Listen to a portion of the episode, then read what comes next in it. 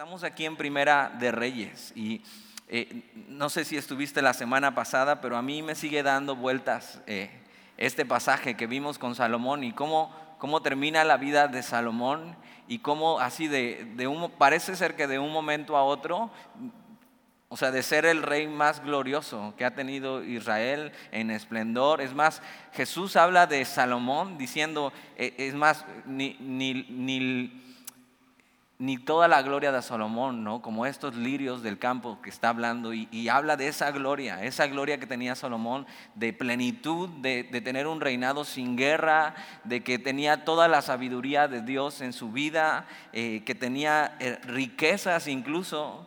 Y al final vemos que el problema no son las cosas que tenemos o no tenemos, sino, sino lo que vemos en Salomón es que descuidó su vida diaria con Dios descuidó las promesas que Dios le había dado en el capítulo 11.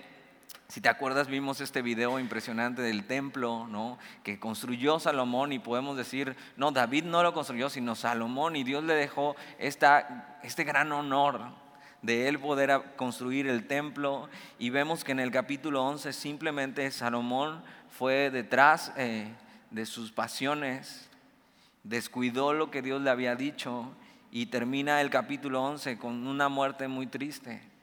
Eh, una muerte que no sabemos y no, no, sabemos qué pasó con él.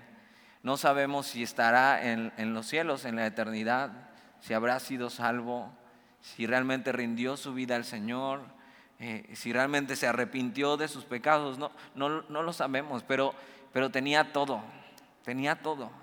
Tenía todo para hacerlo bien y no lo hizo. Y, el capítulo 12, vamos a ver, eh, o sea, Salomón muere, pero deja un gran problema, ¿no? Deja un gran problema para su hijo, porque Dios le dice, ok, Salomón, eh, tú vas a reinar hasta, hasta tu muerte, ¿no? Por amor de tu padre David, pero tu hijo, Tu hijo ya no verá el reino de la misma manera y, y no es que Dios le esté cobrando la factura a su hijo, sino que simplemente Dios dice, ya, ya sé qué va a pasar con tu hijo. Y entonces las consecuencias de Salomón van a alcanzar a sus generaciones. Eso no es maldición generacional, ¿eh? no estoy diciendo eso.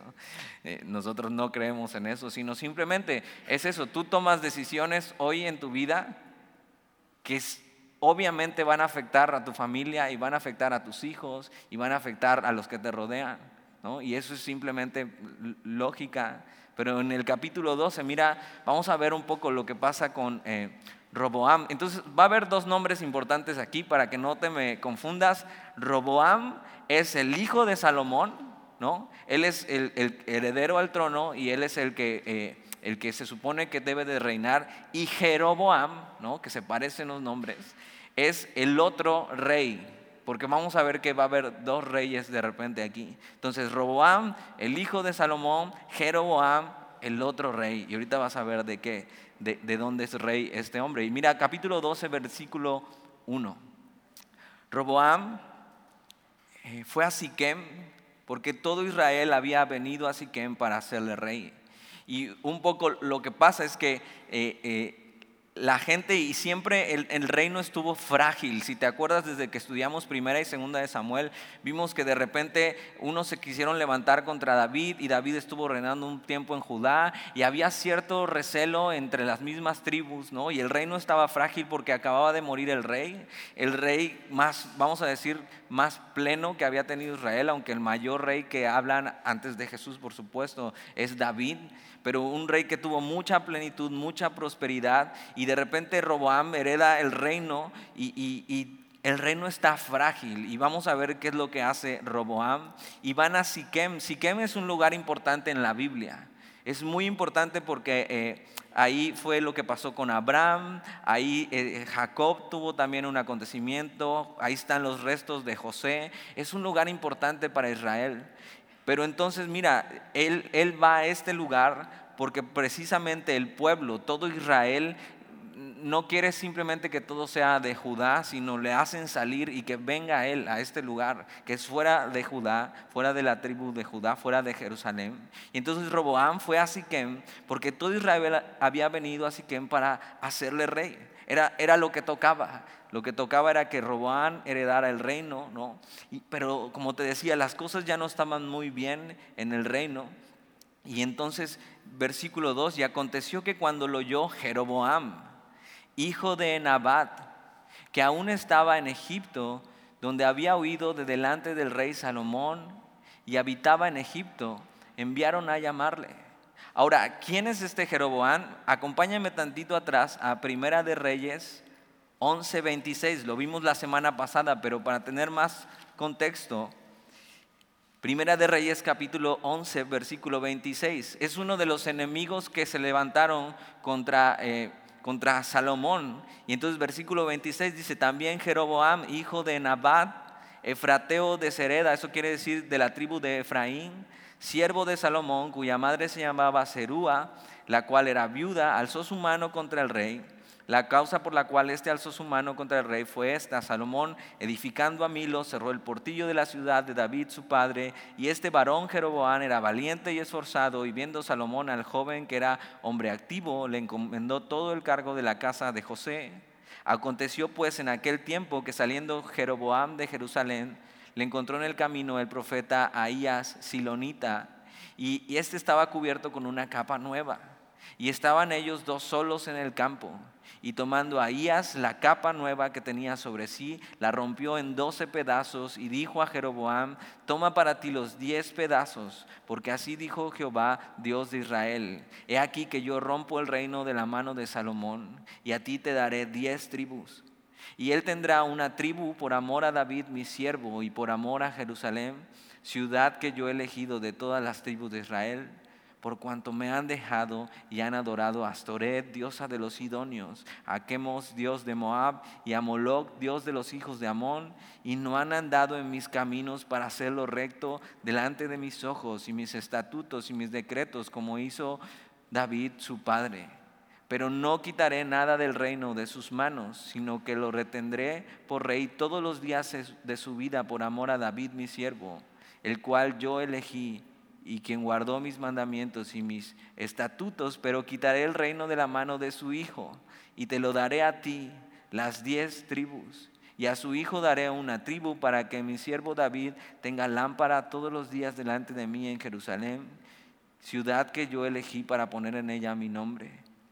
Yo pues te tomaré a ti y tú reinarás en todas las cosas que deseare tu alma y serás rey sobre Israel. Y vamos a regresar al 12 y más adelante vamos a regresar al versículo 38 del 11 porque es importante que entendamos esto. Y entonces este es Jeroboam.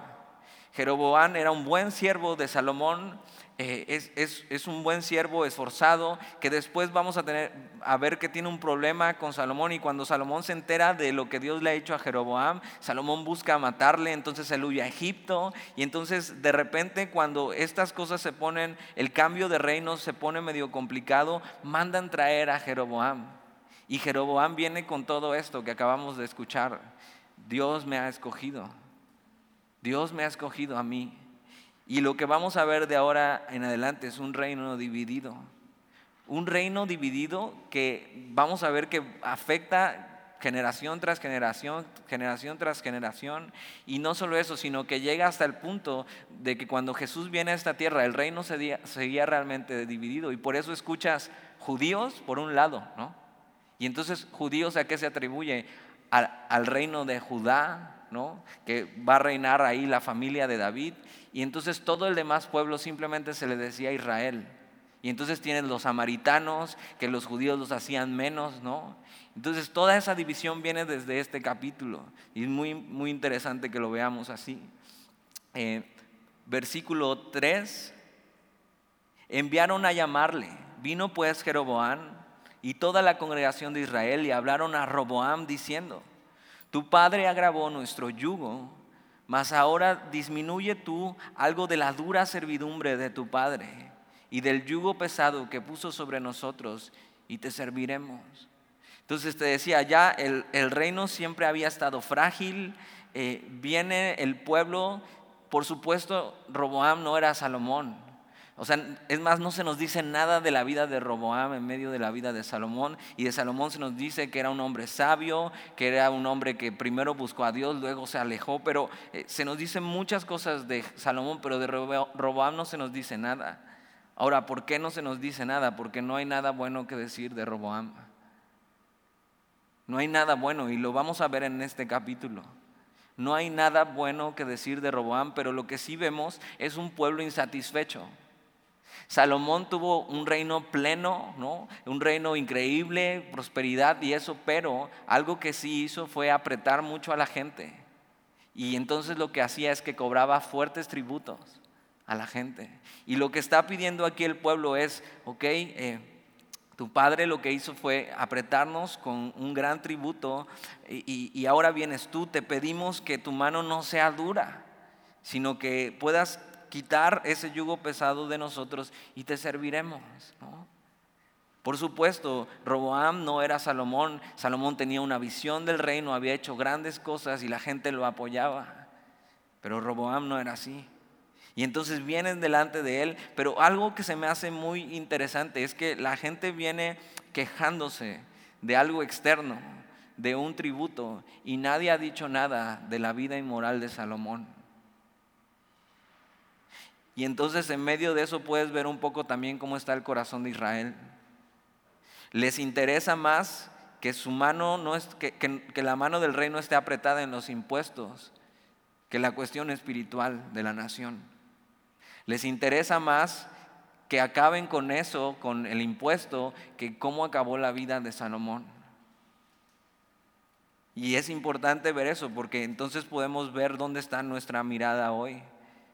¿En qué cosas está puesta nuestra mirada hoy? Salomón siendo un gran rey, pero con una mano dura en medio de esto.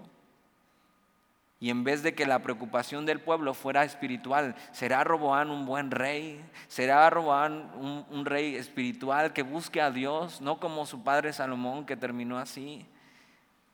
Lo que están buscando es un rey que simplemente les disminuya el impuesto. Versículo 5.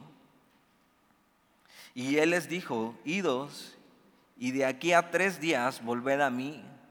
Y el pueblo se fue. Entonces el rey Roboam pidió consejo de los ancianos que habían estado delante de Salomón, su padre, cuando vivía, y dijo, ¿cómo aconsejáis vosotros que responda a este pueblo? Y, y, vemos que aún no hay nada que decir de Roboam, pero parece que empieza bien. Parece que eh, se le enfrenta a una situación y por supuesto no tenía ni la cuarta parte de la sabiduría que tenía Salomón, que ya vimos que era una sabiduría que sabía hablar a las otras personas, pero no sabía aplicar a su propia vida. Pero este Roboam ni siquiera sabía, o sea, no sabía cómo enfrentar las cuestiones del reino. Y el primer problema que se enfrenta es que esto, la gente dice, ok, si tú nos ayudas con eso, te serviremos voluntariamente pero si no, va a haber problemas. Y Roboam lo que hace es ir con los ancianos y empieza bien, empieza bien, va con ellos y ve un pueblo insatisfecho. Y, vas a ver constantemente esto en el libro de Reyes, un pueblo insatisfecho. Y vas a ver que eh, por tan buenos reyes que tengan como David o Salomón en una parte, el problema no son los reyes. Sí, digo, ellos son un problema, pero el problema del pueblo, el problema principal del pueblo no son los reyes. El problema es su corazón insatisfecho. Si te acuerdas, todo esto viene de que un día se levantaron y dijeron, danos un rey como todas las naciones. Y, la verdad, el libro de Reyes, primera y segunda, es de los libros más tristes de toda la Biblia un pueblo insatisfecho, reyes que no dan el ancho. Pero esto a qué nos apunta? A no buscar en nombres nuestra satisfacción, a no buscar en personas, en gobernantes, nuestra satisfacción. Ellos querían eso, un rey como las demás naciones, y no quisieron a Dios como su rey. Eso dice mucho de dónde estaba su mirada. Tú no puedes poner tu esperanza en un político. O sea, de verdad todavía, o sea, todavía, todavía seguimos en eso. O sea, ya nos dimos cuenta. No importa qué partido sea, no importa ni siquiera sus buenas intenciones. No podemos poner ahí nuestra esperanza. No podemos poner nuestra esperanza en un líder, no puedes poner la esperanza en, en, nadie más, porque esto está apuntando a un rey, pero a un rey eterno. La Biblia nos dice claramente que todos estos gobernantes nos fallarán, nos, decepcionarán y nos dejarán insatisfechos. Y entonces nos encontramos aquí con Roboam, un rey más que vamos a ver cómo termina eh, o qué es lo que hace. Y, lo primero que hace es pedir consejo. Y está bien. La verdad es, que es bíblico pedir consejo a otros cuando no sabes qué hacer. Y, sabes que está bien no saber. O sea, de repente hay decisiones en tu vida que pues la verdad no sabes qué hacer. Nadie sabe todo ni tiene que saber todo. Todos carecemos de sabiduría en nuestra vida. Y algo bíblico es pedir consejo. Ahora, ¿a quién pedir consejo? Bueno, cuando, cuando tú y yo estamos buscando hacer la voluntad de Dios, hay muchos aspectos a los que nos debemos fijar para quién pedir consejo. Y uno de estos vemos en este pasaje. Pero primero, lo primero debería ser examinar nuestro corazón. Examinar nuestro corazón con su palabra. Y entonces ver las intenciones de nuestro corazón, qué estamos pretendiendo hacer y por qué queremos tomar esta decisión. Por supuesto incluye pedir sabiduría, que Santiago dice eso. Si hay alguien falto de sabiduría aquí, pídala al Señor y Él la dará sin medida. Pero otra de las cosas es eh, pedir consejo a cristianos maduros, que su vida esté probada. Y aunque vamos a ver que la sabiduría no se mide por las canas que tengas, si es sabio pedir consejo a gente que ha caminado con Dios por más tiempo que tú. Eh, una de las eh, cosas que nos pasó ahora que fuimos a una conferencia en Tijuana, les decía al pastor y a Dani, eh, o sea, mira todos los conferencistas que pasaron, o todos tienen su, su cabeza de algodoncito, o ya no tienen ni pelo, ¿no? Y, por supuesto con mucho respeto lo, digo, pero, o sea, son hombres que han caminado toda su vida con el Señor y su fe ha sido probada. Y entonces puedes decir, ok, eh, eh, hay sabiduría en esas canas, hay sabiduría en esos años, hay sabiduría no porque estén grandes, sino porque tienen años caminando con el Señor y es una vida probada. Y lo que hace Roboam hace bien. ¿Con quién más tendría que ir para pedir consejos si su papá ya no está? Y va con los ancianos que sirvieron con su papá. Y entonces empieza bien, pero mira, mira lo que pasa. Eh, versículo 6, entonces el rey Roboam pidió consejo de los ancianos que habían estado delante de Salomón su padre cuando vivía y dijo, ¿cómo aconsejáis vosotros que responda a este pueblo? Y ellos le hablaron diciendo, si tú fueres hoy siervo de este pueblo y los sirvieres y respondiéndoles buenas palabras les hablares, ellos te servirán para siempre. Y es un gran consejo. Es, un consejo muy sabio. ¿Por qué? Porque eh, un rey estaba ahí para servir a su pueblo, no para enseñorearse de ellos, no para oprimirles, no para ser bruscos con ellos, sino un rey estaba ahí para servir a su pueblo. Y le dice esto, si tú te escoges hoy ser siervo de ellos, sea, servirles y tener entonces amor, misericordia y gracia con el pueblo, ten por seguro que ellos te van a servir para siempre, Roboam. Es un gran consejo, muy sabio, pero, pero mira lo que pasa con Roboam, versículo 8. Pero él dejó el consejo. Así, o sea, apenas lo escuchó. No se dio un tiempo para decir, ok, este, lo guardo aquí, eh, vamos a escuchar tal vez otro consejo. No, no, no, o sea, así se lo están dando y así, ok, muy bonito, no me gusta, gracias, voy a otro departamento. No se dio ni siquiera tiempo para considerarlo en su vida. Pero él dejó el consejo que los ancianos le habían dado y pidió consejo de los jóvenes que se habían criado con él y estaban delante de él. O, sea, ve lo que está pasando. Le dan un gran consejo, son la gente que ha estado con su padre y han escuchado la sabiduría de Salomón.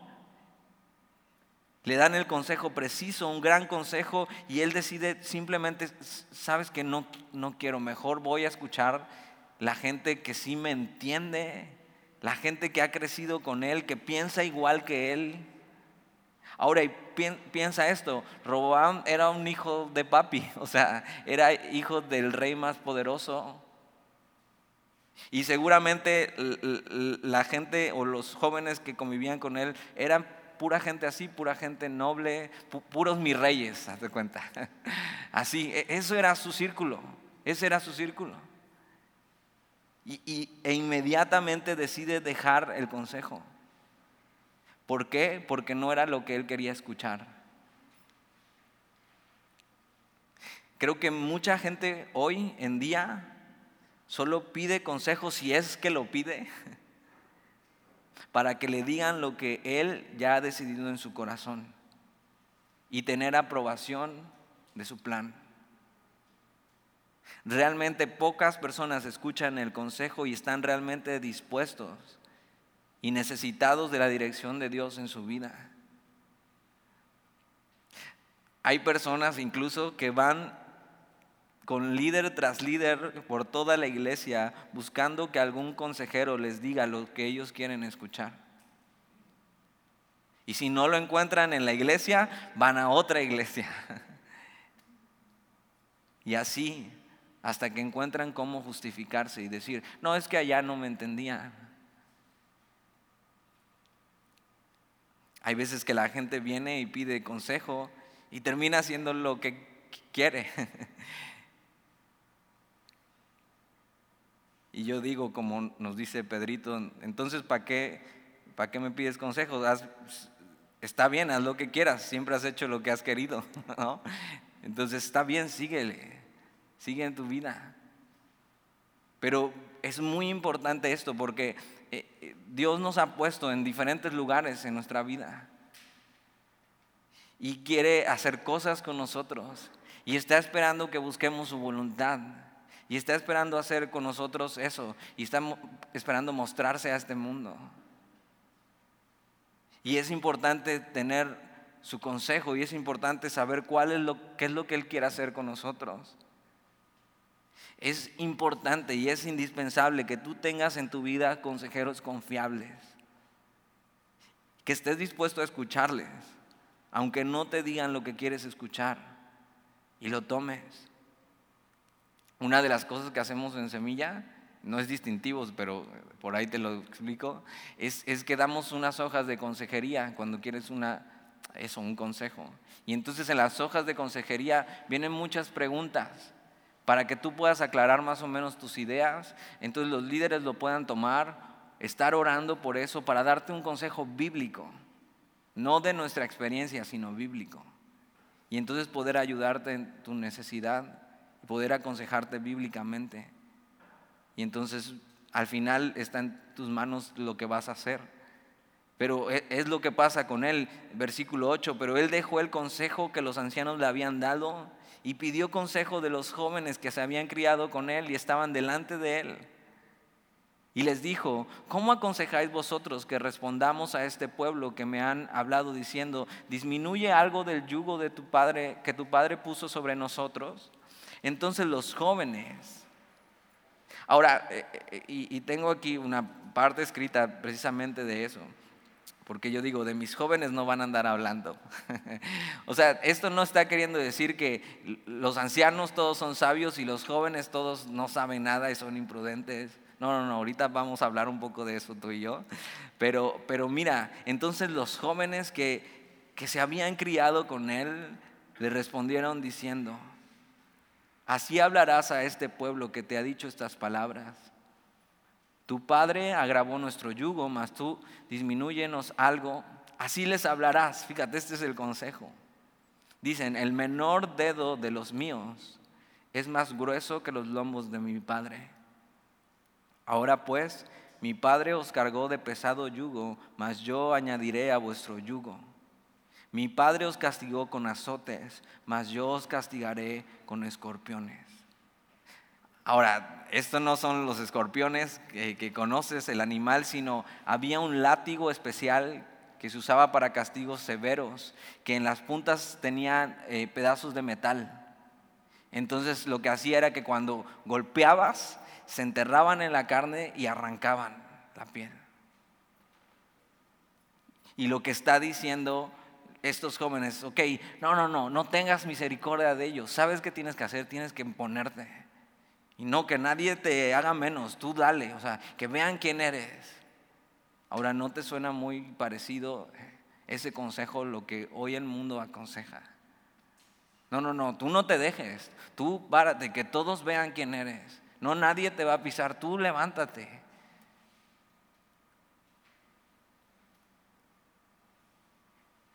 El peor consejo que pudieron haberle dado. Pero ¿sabes qué? Esto es lo que él quería escuchar. Él, escuchó el consejo de los ancianos y enseguida lo dejó. Porque él ya tenía planeado qué hacer y, ellos que le conocían, que conocían a, a Roboam, le dijeron el consejo que quería escuchar. Dijeron, no, no, no te dejes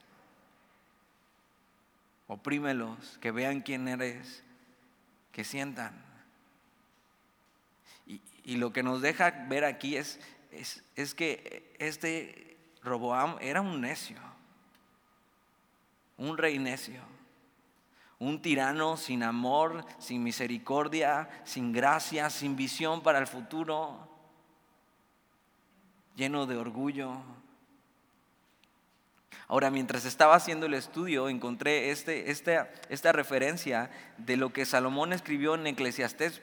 Y, y, no me gusta ir viajando mucho para no perderte, pero acompáñame a Eclesiastés capítulo 2, versículo 18 y 19. Ahí adelante en tu Biblia, después de Salmos, Proverbios, vas a encontrar Eclesiastés, porque es muy interesante lo que Salomón dice. Salomón escribe esto fastidiado de su vida. Algunos dicen que al final de su vida como un arrepentimiento de lo que hizo. Entonces es Eclesiastés capítulo 2, versículos 18 y 19. Y si Salomón escribió esto, ve, cómo todo se, conecta y tiene, y tiene sentido. Eclesiastés capítulo 2, versículo desde el 17 voy a leer, dice, aborrecí por tanto la vida, porque la obra que se hace debajo del sol me era fastidiosa, por cuanto todo es vanidad y aflicción de espíritu. O sea, Salomón simplemente estaba filosofando de la vida, pero dándose cuenta, o sea, suena como ocasión ranchera, o sea, la vida no vale nada, ¿no? y, pero entonces está viendo cosas que realmente no valían la pena en su vida. Y, dice eso en el versículo 18, asimismo aborrecí todo mi trabajo que había hecho debajo del sol. Ahora considera todo el trabajo que había hecho Salomón. El templo, su casa, los escudos de oro, los caballos que tenía, su ejército, todo. Dice, asimismo aborrecí todo mi trabajo que había hecho debajo del sol, el cual tendré que dejar a otro que vendrá después de mí y quién sabe si será sabio o necio el que se enseñoreará de todo mi trabajo en que yo me afané y que ocupé debajo del sol mi sabiduría. Esto también es vanidad.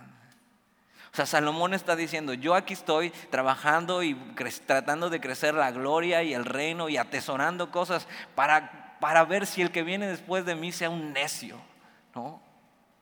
Y se le cumplió. Pero mira, Salomón debió haber atesorado sabiduría para su hijo en vez de escudos de oro. Y entonces mira, tú en vez de estar preocupado con qué le vas a dejar a tus hijos de herencia, ocúpate de dejarles sabiduría, que sepan cuál es el camino, que sepan ir a Dios, que no sean unos necios. Acompáñame de regreso a Primera de Reyes capítulo 12. E, esto era Roboam, un necio. O sea, un necio que eh, eh, desecha el buen consejo, va con sus amigos, con los que sí le van a dar por su lado, y entonces eh, obtiene este consejo que vamos a ver que realmente era lo que él quería, lo que estaba en su corazón. Versículo 11. Ahora pues mi padre os cargó de pesado yugo, mas yo añadiré a vuestro yugo. Mi padre os castigó con azotes, mas yo os castigaré con escorpiones. O sea, cero sabiduría de, de Roboam. Yo digo, o sea, Roboam no leyó los proverbios de su padre, los proverbios de Salomón, versículo 12. Al tercer día vino Jeroboam con todo el pueblo a Roboam, según el rey lo había mandado, diciendo, volved a mí al tercer día. Y el rey respondió al pueblo duramente dejando el consejo de los ancianos, que los ancianos le habían dado. Y les habló conforme al consejo de los jóvenes, diciendo, mi padre agravó vuestro yugo, pero yo añadiré a vuestro yugo. Mi padre os castigó con azotes, mas yo os castigaré con escorpiones. Y simplemente ya había decidido en su corazón Roboam qué hacer antes de pedir el consejo. Que no te pase eso. Que tengamos un corazón dispuesto a escuchar el consejo y tomarlo en nuestra vida y escoger bien. Y él decide tomar el consejo de los jóvenes y no de los ancianos. Ahora, e, esto es lo que te quería decir. Esto no significa que los ancianos tienen toda la razón de todo, ¿no? Y que los jóvenes no saben nada. Ahora, esto sí es importante, debería ser un atributo de un anciano ser experimentado y estar lleno de sabiduría, pero por haber caminado con Dios. Vemos que Salomón, aún de viejo ya, decidió no hacer caso a la sabiduría, sino ir detrás de su camino. Ahora, todos vamos a envejecer, eso es algo seguro, la juventud va a pasar. Dices, ya me di cuenta, ¿no? Pero tú decides qué hacer con esos años. Tú decides cómo llegar ahí. Si con la sabiduría de Dios o haciéndote más necio y más necio y más necio cada día. Ahora, es cierto también que los jóvenes carecen de experiencia, pero tienen toda la sabiduría de Dios a su alcance. Y ves muchos ejemplos en la Biblia donde hay ancianos necios y hay jóvenes sabios. Y ves a un Jonatán eligiendo bien y ves a su padre Saúl necio. Y ves a Samuel joven decidiendo por Dios y ves a un Elí viejo no estorbando a sus hijos. Ves a David desde joven siendo sabio y ves a Salomón de viejo siendo un necio. Entonces, no es un atributo de ser anciano o ser joven, sino es qué has hecho con tu vida. ¿Dónde estás poniendo tu confianza? ¿Qué estás escuchando? Versículo 15.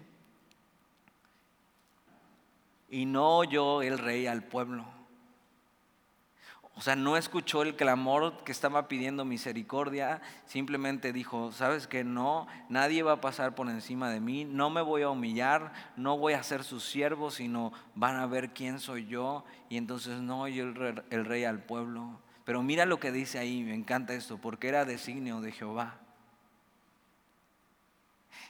Quiere decir que Dios está en control de todo esto.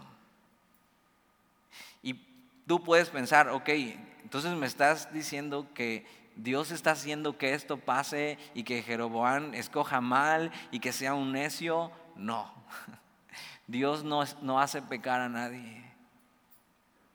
O sea, Jeroboam era así, su corazón era así.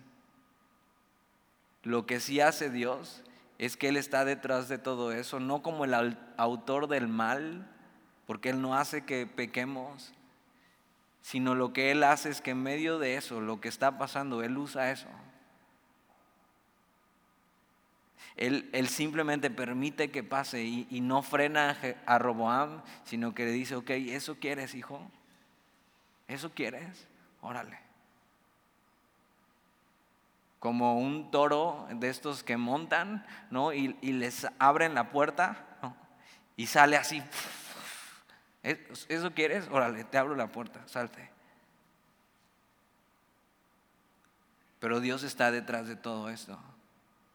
Dios le está dando a Roboam lo que él quiere. Y lo peor que nos podría pasar es que Dios ya no nos estorbe en nuestros planes y que nos dé todo lo que nuestro corazón quiere.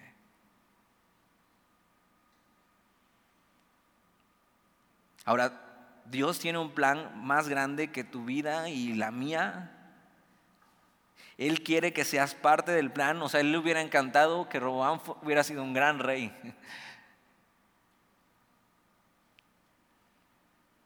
Él quiere que seas parte del plan y te invita, pero si no quieres, Él va a seguir su plan contigo o sin ti. Ahora sabes cuál es su plan.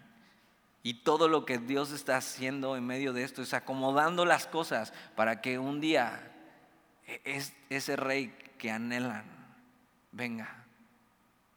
Y va a llevar a pasear a su pueblo a Babilonia. Y van a sufrir. Y van a regresar. Y con esa esperanza para que anhelen eso. Y entonces ya después vamos a llegar un día a Daniel, como Daniel está en Babilonia y simplemente ve por la ventana el, eh, eso hacia Jerusalén.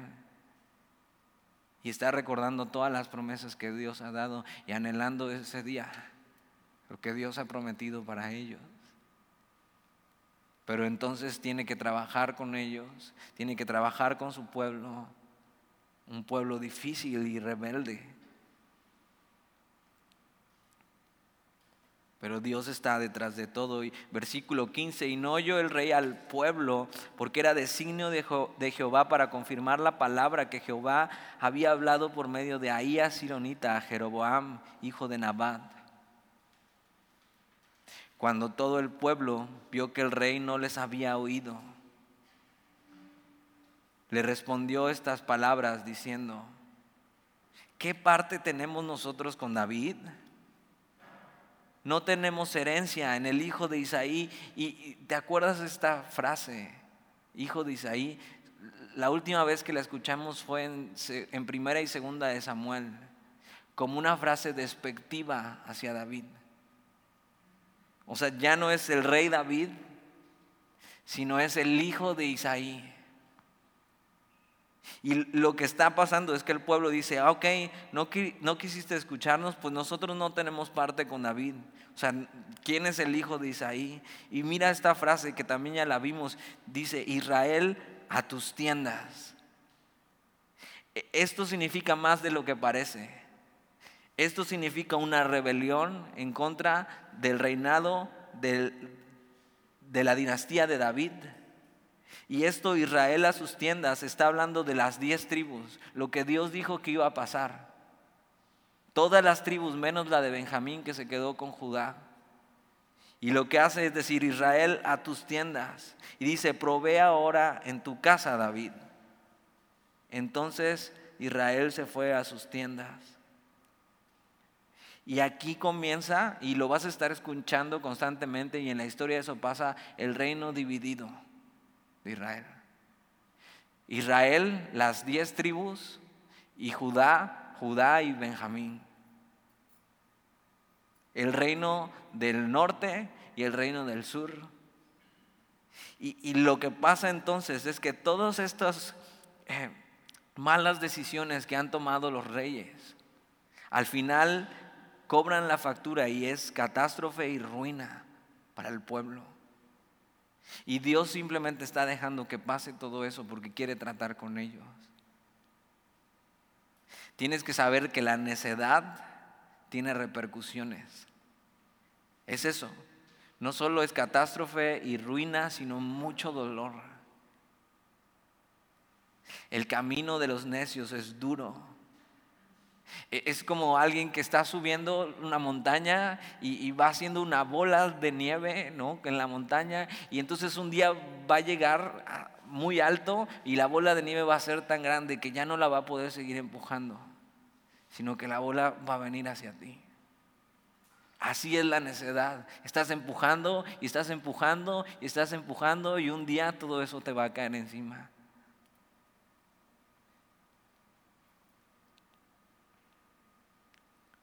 La necedad tiene repercusiones y acarrea mucho dolor, no solo para la vida del necio, ¿eh? sino para los que le rodean. Versículo 17. Pero reinó Roboam sobre los hijos de Israel que moraban en las ciudades de Judá. Y el rey Roboam envió a Adoram. Y, yo estaba leyendo eso y, y yo digo, ¿cuándo vas a parar, Roboam, de regarla? O sea, ¿cuándo vas a decir, o sea, creo que ya ya la regué, o sea, me equivoqué, no seguí el consejo sabio, o sea, la regué con el pueblo, el pueblo se alejó de mí y, no está satisfecho, sino que sigue empujando. Y a veces pareciera que no sabemos que podemos dejar de ser necios, que puedes dejar tu necedad, que un día puedes agarrar y decidir ya no ser más necio, o sea, ya no seguir.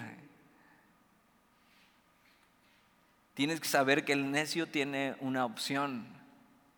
Y fíjate lo que hace Roboam entonces. Lo que hace es mandar a Adoram. Mira quién era Adoram, que estaba sobre los tributos. Ahora, ¿cuál era el problema de Israel? Los tributos. O sea, ha sido muy duro pagar esto, Roboam. Si nos, si nos aligeras esta carga, te vamos a servir, te vamos a seguir pero es muy duro. No queremos tributos tan fuertes. Y Robán dice, ok, ¿a quién mando para que hable con ellos y arregle las cosas? Pues al de los tributos, ¿no? o sea, ¿quién mejor? Si están enojados con el SAT, les mando al SAT.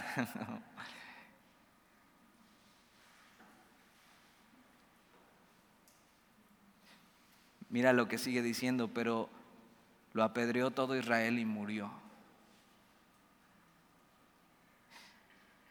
O sea, pudo haber parado en su necedad.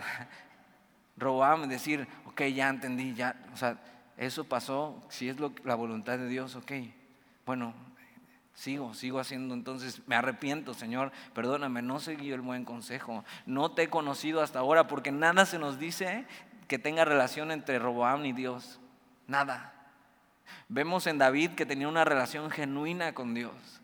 O sea, que, se equivocaba, pero sabía regresar y responder. Vemos en Salomón que tenía una relación con Dios al principio, donde Dios le había dado promesas y él había orado, y entonces había buscado a Dios al principio, y esa relación se enfrió, se enfrió, se enfrió, hasta que se alejó por completo.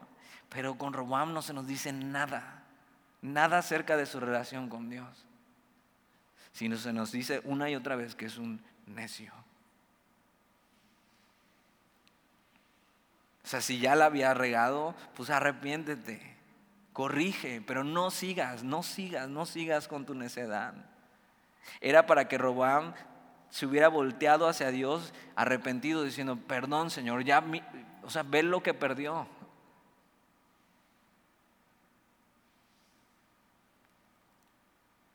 Y David tenía este corazón que a él no le importaba perder cosas con tal de no perder a Dios. Para él Dios era lo más importante. Pero no hay ninguna conversación con Dios, ni una oración hacia Él. Y parece ser que Dios no está en la ecuación de la vida de Roboam.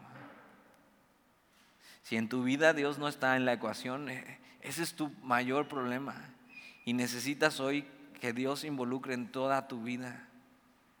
Si has sido un necio hasta hoy y no has tomado buenas decisiones y no has buscado a Dios para tomar tus decisiones, hoy puedes elegir no ser un necio y ser un sabio y buscar la voluntad de Dios en tu vida.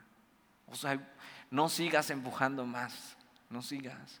Porque mira, no solo te dañas tú, sino ahora eh, eh, tienes a un hombre, Adoram, apedreado y muerto por tu necedad.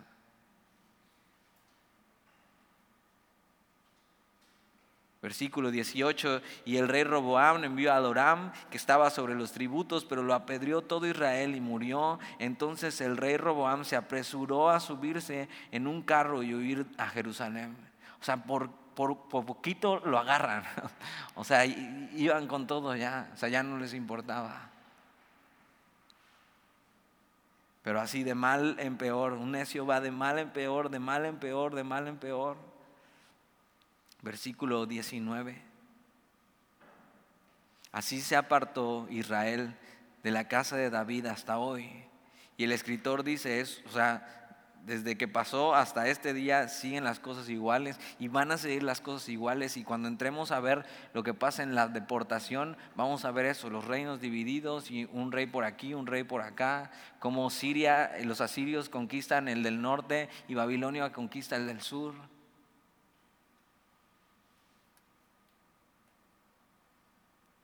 Versículo 20. Y aconteció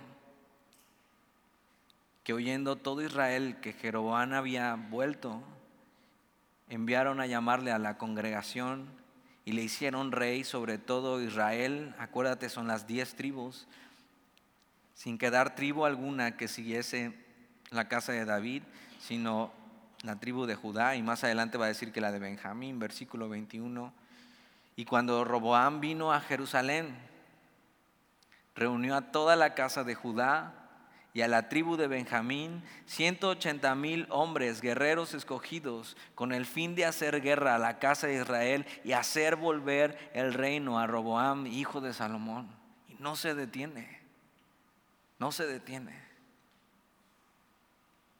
Simplemente empuja y empuja y empuja más. Ahora lo que quiere es hacer una guerra civil y atacar a sus propios hermanos. Diciendo, ah, que no, no quieren, pues por la fuerza. Y no hay nada más necio que querer tomar por la fuerza lo que no te pertenece, lo que no es tuyo. No hay peor necedad que ir en contra de la voluntad de Dios. O sea, Dios ya había decidido. Roboam, Jeroboam, Y cuando estás a punto de hacer la peor de sus necedades, mira lo que pasa en el versículo 22, pero vino palabra de Jehová a Semaías, varón de Dios, diciendo, habla a Roboam, hijo de Salomón, rey de Judá, y a toda la casa de Judá y de Benjamín, y a los demás del pueblo, diciendo, así ha dicho Jehová, no vayas ni peleéis contra vuestros hermanos, los hijos de Israel. Volveos cada uno a su casa, porque esto lo he hecho yo. Y ellos oyeron la palabra de Dios y volvieron y se fueron conforme a la palabra de Jehová. al final Dios sigue en control de todo y, y cuando ve a este necio golpear y golpear y golpear, Dios se parece como una pared de así, hasta aquí. No esperes encontrarte a Dios así como una pared, que tengas que chocar con eso y Dios diga ya, o sea, ya bájale.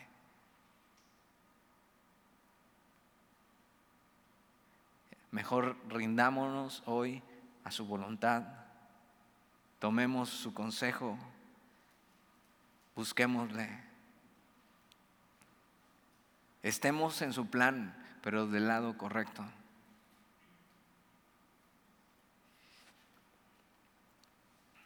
Tenía listo lo demás de Jeroboam, pero yo creo que Jeroboam merece su parte. Porque dice, ya se va a arreglar con Jeroboam, pues ya vamos a ver la próxima semana. Oramos. Señor, y gracias por tu palabra y por hablarnos. Señor, ¿quién podría pararse hoy delante de ti y decir que no necesita sabiduría para vivir su vida? Y decir que no ha sido necio alguna vez en su vida la verdad es que necesitamos tu sabiduría, Señor. La verdad es que hemos sido necios. La verdad es que a veces te hemos dejado de lado. Pero no queremos, no queremos seguir así, Señor.